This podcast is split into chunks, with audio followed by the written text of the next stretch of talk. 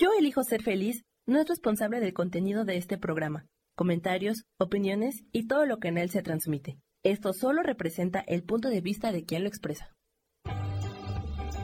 Yo elijo ser feliz, presenta. Cuando te sumerges en tu mundo interior, encuentras una luz imposible de apagar, la conciencia. Mi nombre es Tania Pliego, exploradora de la conciencia que soy, que eres y que es la vida misma. En este podcast semanal, Solo existe la hora, develaremos juntas nuestros prejuicios y condicionamientos para llenarnos del estado amoroso, de paz y de sutil gozo que es la conciencia despierta. Vivimos aterradas por el tiempo y ahora que la esperanza de vida ha aumentado, incluso nos aterra vivir más años. La vejez, en lugar de ser la maravillosa etapa en la que podemos hacer acopio de todas nuestras experiencias y sabiduría, se ha convertido en una amenaza. Pero la conciencia no tiene canas, es eterna. Te invito a convertir el miedo en claridad y a estar plena hoy para que la suma de tus presentes conscientes formen el futuro luminoso que deseas. ¿Lista? Acompáñame. Hola, ¿qué tal? ¿Cómo están? Yo aquí, Tania Pliego, en este programa que se llama Solo existe la hora. Y en esta ocasión vamos a hablar, bueno, voy a hablar de cómo la vejez puede ser una buena, una elección, vaya. O sea, estamos siempre pensando que la vejez es como una especie de condena y la verdad es que no nos damos cuenta, lo tenemos muy por ahí en el fondo, pero la única alternativa de que no lleguemos a viejos es que muramos, ¿no?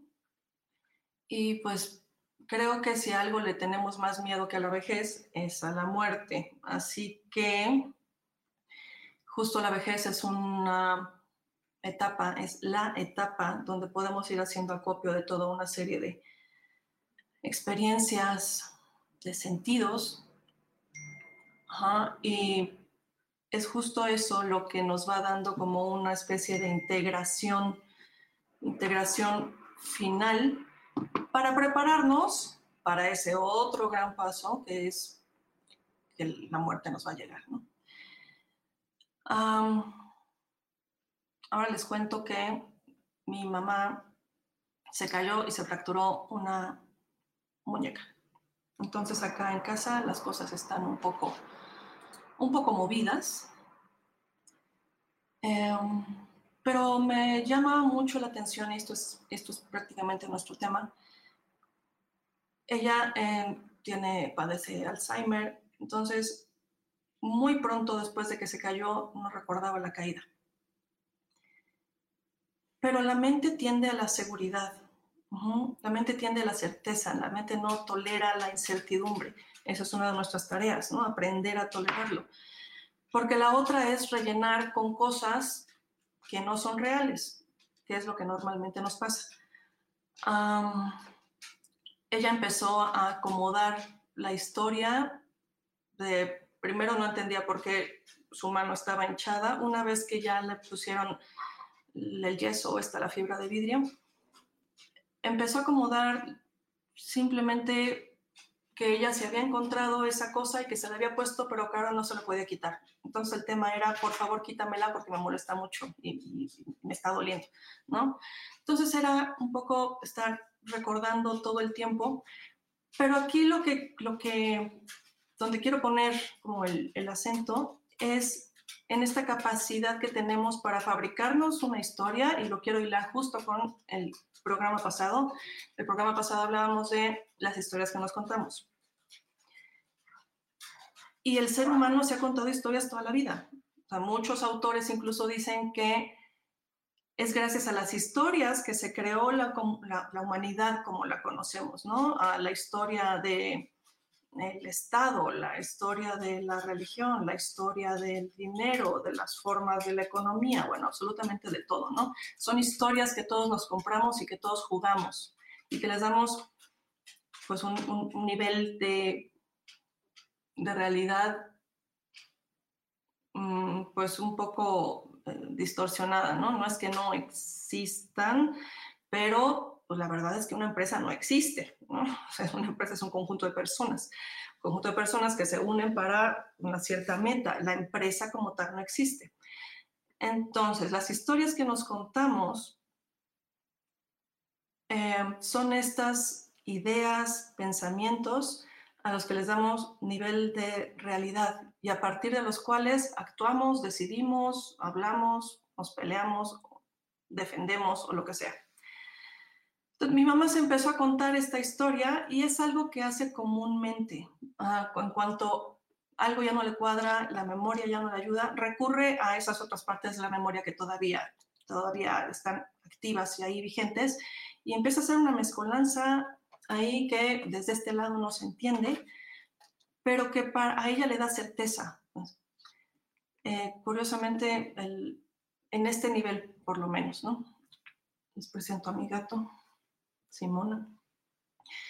En este nivel, ella no, en realidad no, no sufre, porque muchas, muchas personas piensan como que este es un padecimiento donde la persona está sufriendo constantemente y en realidad no. O sea, seguramente en unas etapas más avanzadas puede ser ya mucho más grave, ¿no? Pero en esta etapa ella acomoda absolutamente todo. Y ese es el riesgo. Somos muy buenos acomodando. Mi mamá se acomoda las historias y todos nosotros nos acomodamos las historias de forma que nos vamos creando como un armazón que nos va protegiendo, pero que en realidad nos aleja de lo que es real por ejemplo, una, las personas que son súper, súper, súper celosas. Las personas súper celosas se están contando una historia y se están contando una historia que no, que no, no viene al caso absolutamente con nada de lo que está pasando, pero están convencidos. Las personas paranoicas están contándose una historia una historia de inseguridad, de persecución, de, donde peligra su integridad, una, una, una, bola de cosas, pues. Por favor, si ustedes se van identificando o van encontrando algunas, algunas cosas que donde encuentren eco, coméntenmelas, coméntenmelas por favor y, podemos irlas, este, pues también haciendo partícipes a todo el mundo porque son cosas que a todos nos pasan.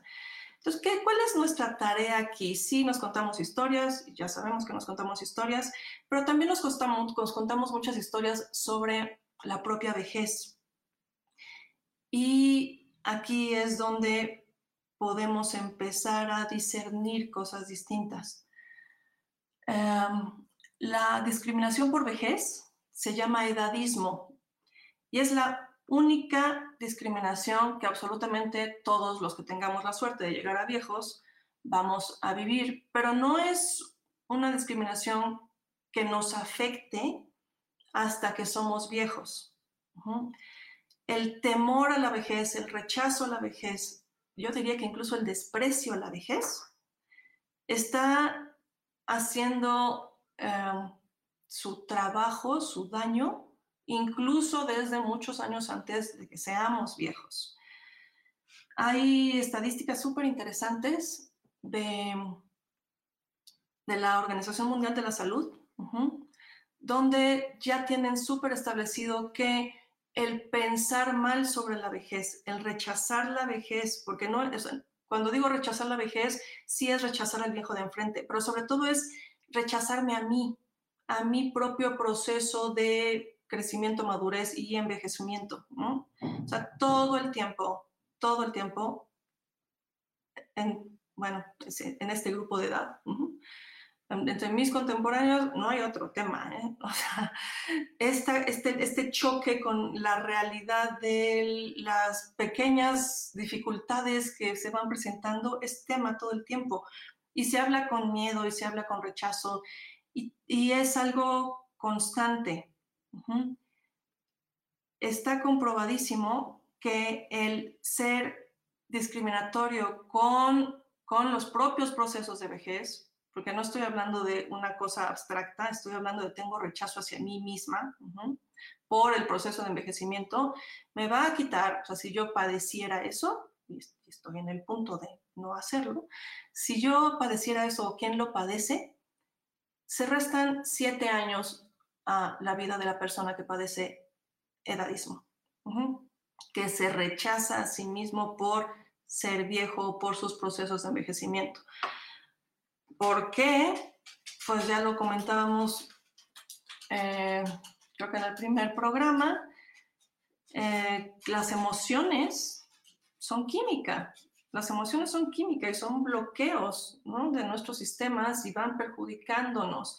Y en el caso de la discriminación por vejez, que empieza desde que somos pequeños, porque desafortunadamente no se nos hace, hace tiempo que se dejó de educar a los niños para respetar a, los viejos, en lugar de ser este logro, que es un logro llegar a viejo, es un logro eh, ser capaz de integrar los conocimientos, las experiencias y la mayor, la mayor cosa que podemos hacer cuando somos viejos es contribuir.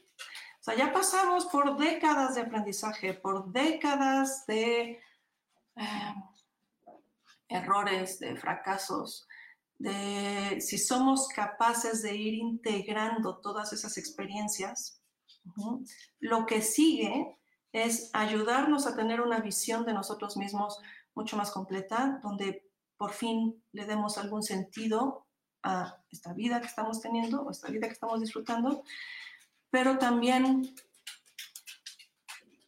empezamos a ser capaces de aportar. O sea, la vejez es una gran, gran oportunidad para aportar lo aprendido.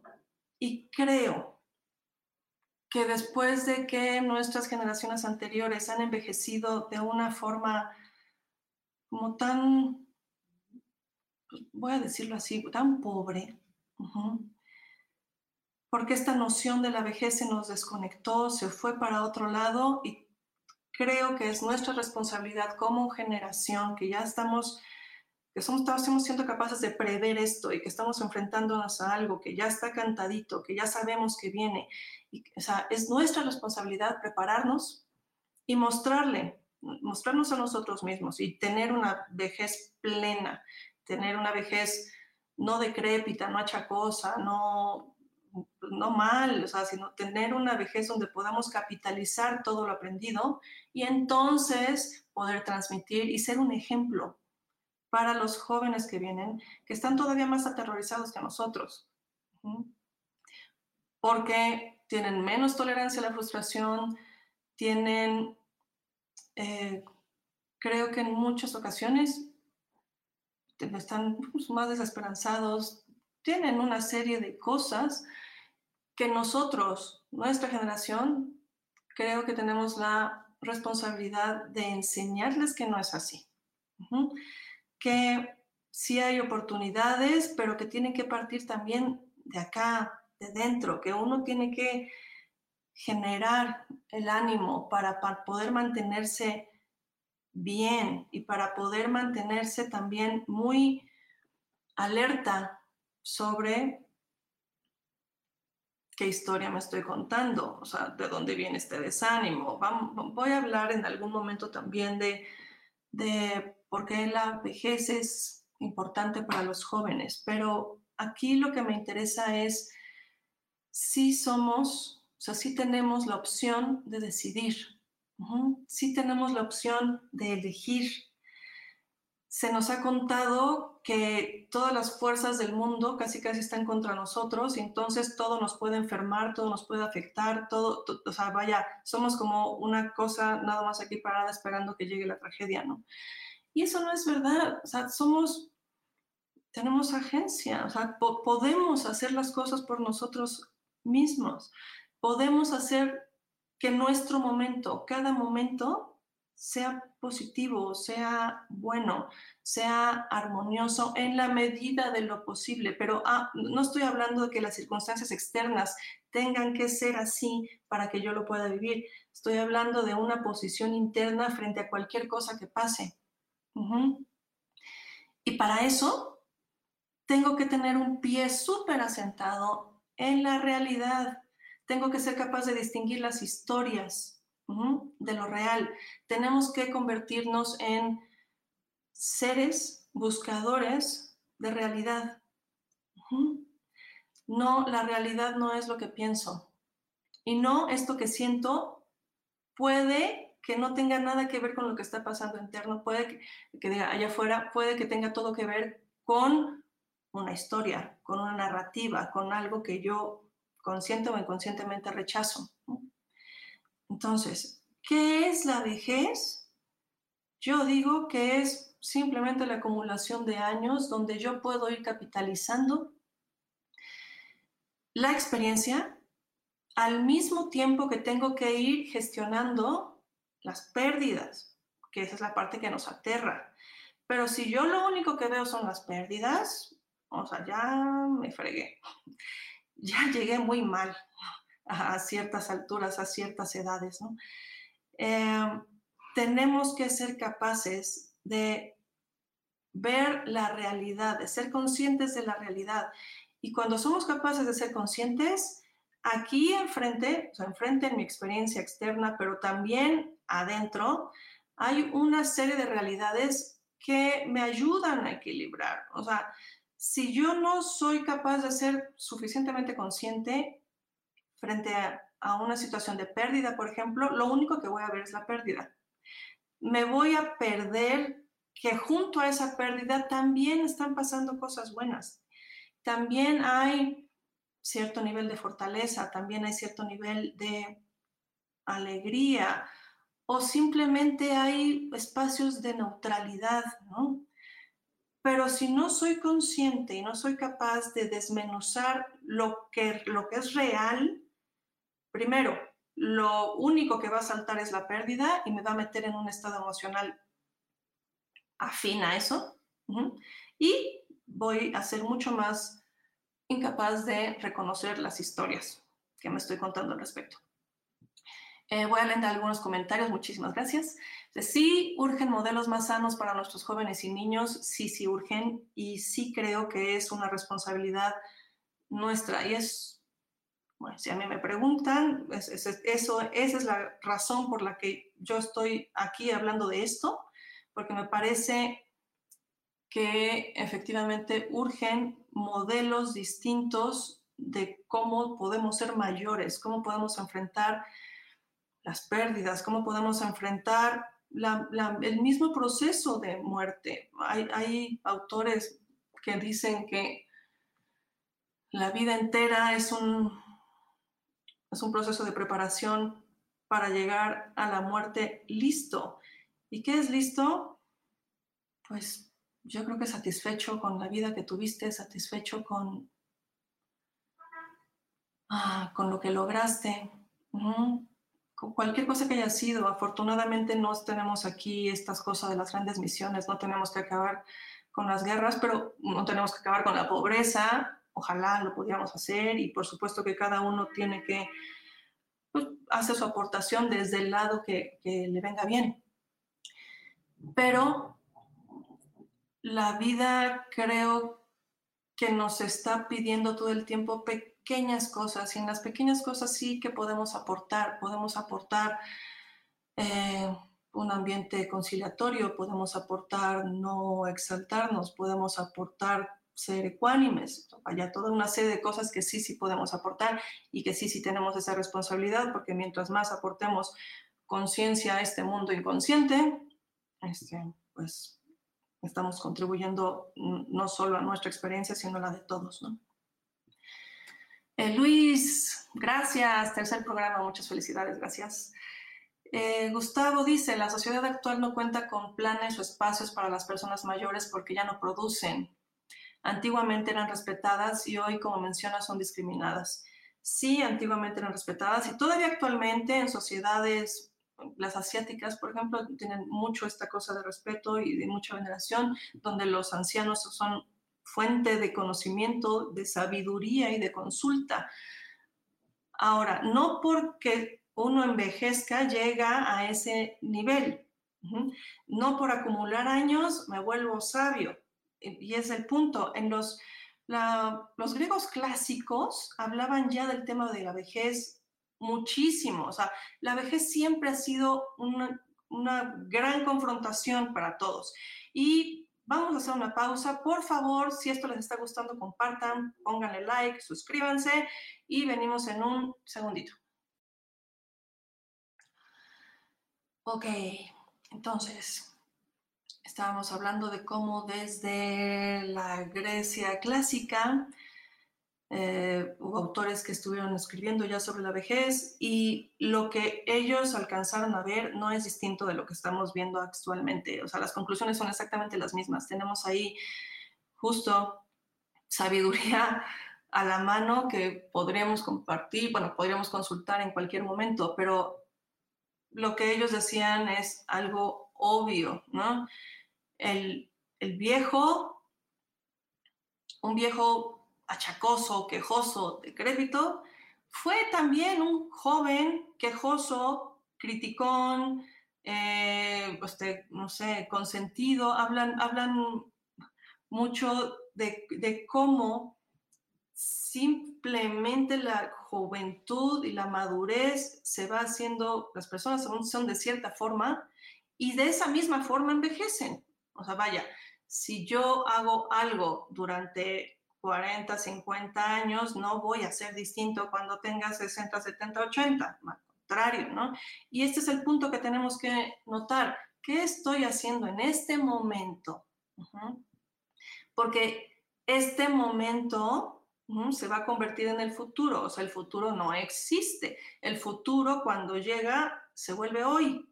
Entonces, ¿qué estoy haciendo hoy? Porque eso es lo que me va a convertir en el viejo que seré.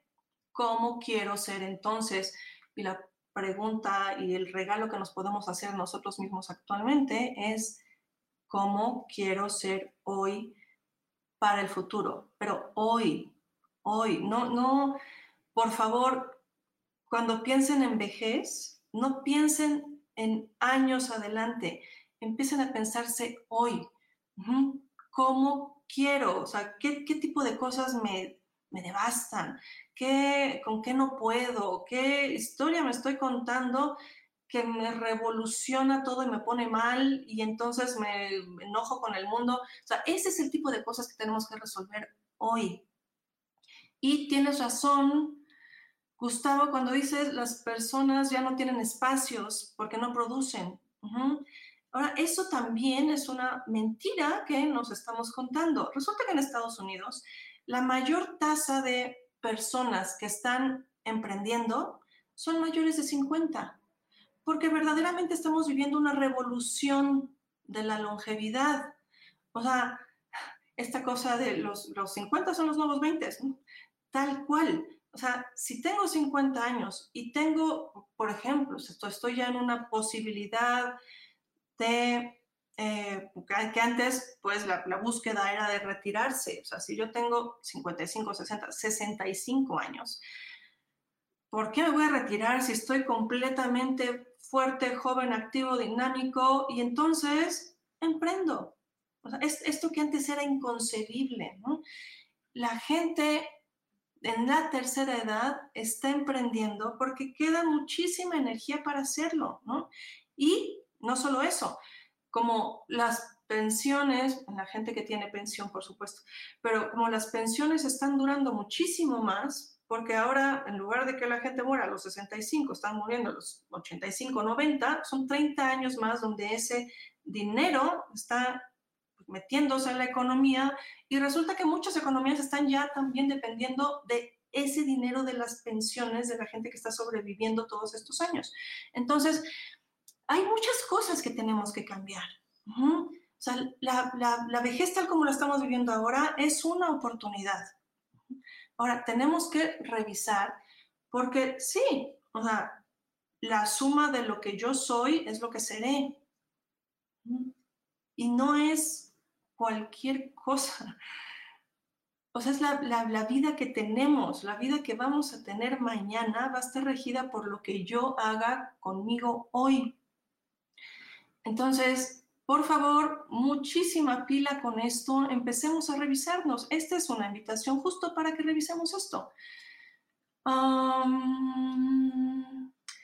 dice Gerson, disfrutemos cada etapa de nuestra vida, escuchemos nuestro cuerpo, cuidemos nuestra mente y emociones. Exactamente, somos un todo. Mm, hay muchísimas eh, programas, podcasts y absolutamente de todo sobre cuerpo, sobre la alimentación, que es importantísimo, pero ninguna alimentación y ningún ejercicio va a servir realmente si no cuidamos nuestro estado interno, nuestra mente, nuestras emociones, si no aprendemos a reconocerlas, si no aprendemos a sentirlas y a ser conscientes de qué está pasando adentro. Ulises, excelente y emotivo mensaje, equilibrar experiencias y pérdidas en el proceso de la vejez, así es. Reconozco que algunas veces siento una sensación de temor, pero debo enfrentar y solucionar. Bueno, aquí Ulises es una buena noticia. No tenemos que liberarnos del temor, podemos convivir con eso siempre que haya también esta otra claridad. Esta claridad de yo aunque tengo miedo, sé que tengo estas posibilidades y estoy trabajando. Ahora, en la medida que trabajes, ese miedo también va a ir disminuyendo. El, miedo es justo, proviene de esta, de narrativa de cómo crees que vas a poder, ¿no? Allá parece, claro que no, el cuerpo enferma, todas esas, todas esas posiciones tan, tan fuertes y tan rígidas, todo el tiempo están ahí. Y, esas son con las que tenemos que estar lidiando. Van a ir surgiendo, porque esto no se limpia de una sola vez.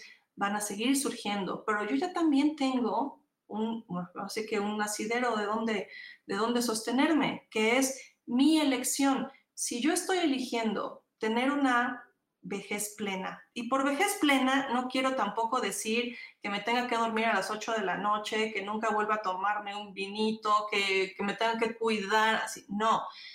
Lo que, lo que estamos diciendo es que tengo que estar consciente de mis elecciones y que si me tomo un vino lo voy a disfrutar y que si me quedo desvelado una noche, bueno, no importa, pues que puedo salir y divertirme. No está o sea, esto de vivir plenamente es vivir plenamente. O sea, no es refugiarme y esconderme de la vida. No, no, estamos hablando de eso.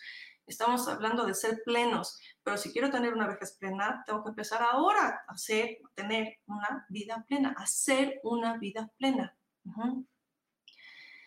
Eh, entonces, Ulises, el temor puede estar ahí, pero también todo esto que estás procesando y estás elaborando y estás decidiendo, va, entonces, hay que enfocarse en eso. El foco, eso sí, tenemos que jalarlo hacia la elección que estamos haciendo. Puedo ser consciente del miedo, pero mi atención, mi mayor cantidad de atención está del otro lado, de lo que quiero, de lo que elijo. Paulina, yo descubrí que no me da miedo envejecer como tal, me da miedo no poder tener una vida digna en un sistema productivista, patriarcal y capitalista. No hay un modelo de seguridad social integral para la vejez, no, no lo hay. No lo hay y ciertamente estamos en un sistema que nos impone muchísimas cosas y es de eso también se trata. O sea, esta onda de las historias vamos a estar hablándola muchísimo todo el tiempo porque una de las historias es que tengo que ser productivo. Bueno, por ejemplo, ¿qué más productivo puede ser estar trabajando en mi bienestar?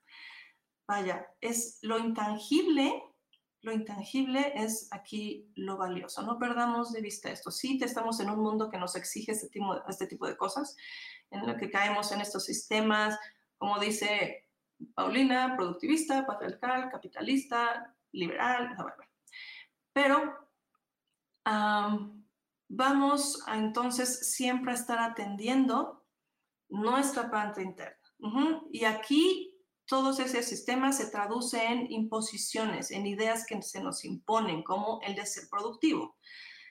De verdad, ¿qué más productivo puedo ser que estar en paz y estar bien conmigo, con los demás, con la vida?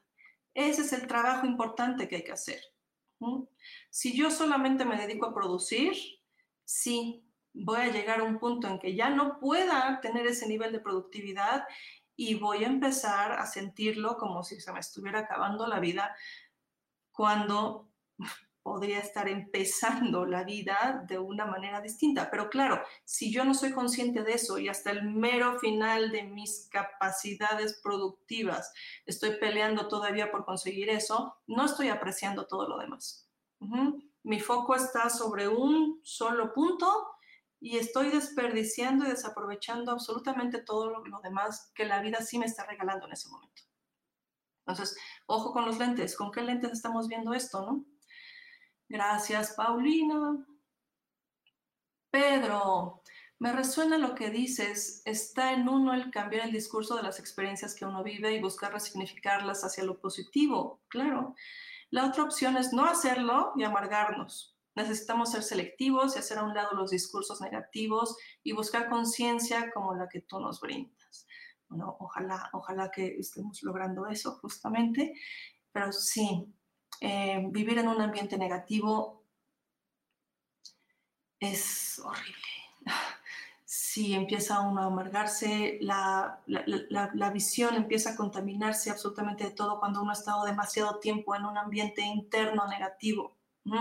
Pareciera que el mundo se vuelve algo horrible, porque claro, es la forma como yo lo veo.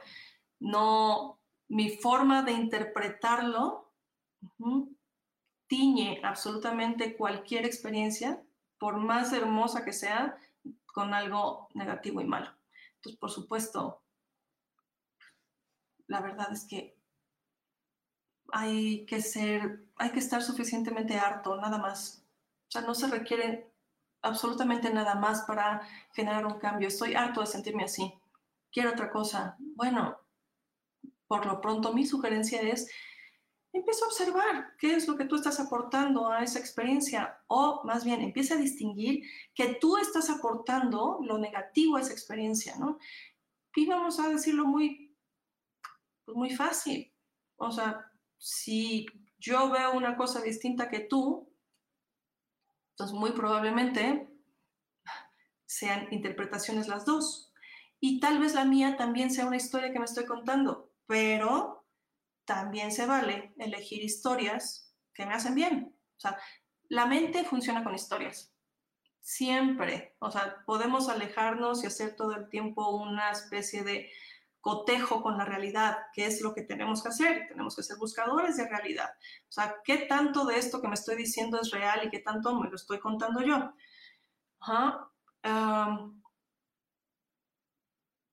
seamos catadores de la realidad en este sentido. Por favor, seamos catadores de las experiencias. Um, porque de la, de la otra forma, si no somos capaces de ser conscientes, o sea, si no hay alguien que esté regulando, la experiencia misma se apodera de nosotros y nos hace justo amargarnos y caer en miedo y caer en temor y caer en todas estas cosas que nos llevan a lugares que sí conocemos y que no donde no queremos estar.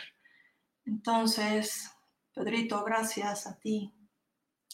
Em, gracias también por eh, que algunos de ustedes han estado mandándome sus experiencias, sus historias. Me encanta, muchísimas gracias. Por favor, si ustedes tienen experiencias que contar o donde yo pudiera ayudarles o aportarles algo, mándenme un WhatsApp un audio larguito, no importa, con detalles, con todo, y, lo, lo, puedo traer acá, lo voy a traer acá. De hecho, quiero, quería esta parte, este programa en particular me parece muy importante. Tenemos que tomar una decisión.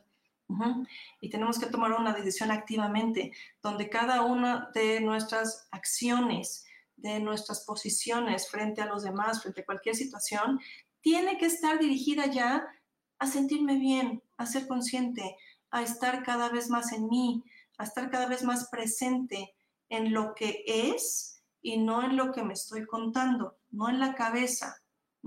Para esto, ya les dije, apóyense en el cuerpo, el cuerpo no miente, el cuerpo va a estar reflejando todo el tiempo lo que sentimos. Y si cualquiera de ustedes necesita un poquito más de ayuda en esto, por favor, aquí están mis mis redes, mi, mis whats. Por favor, pónganle like, compartan si esto les ha sido interesante o útil. Vamos a seguir hablando de esto muchísimo, así que tenemos muchas ocasiones para ir tocando los temas y los, las dudas que ustedes me vayan presentando. Muchísimas gracias por su participación. Eh, nos vemos en ocho días. Gracias. Un beso. Yo elijo ser feliz presentó. Esta fue una producción de Yo elijo ser feliz, derechos reservados.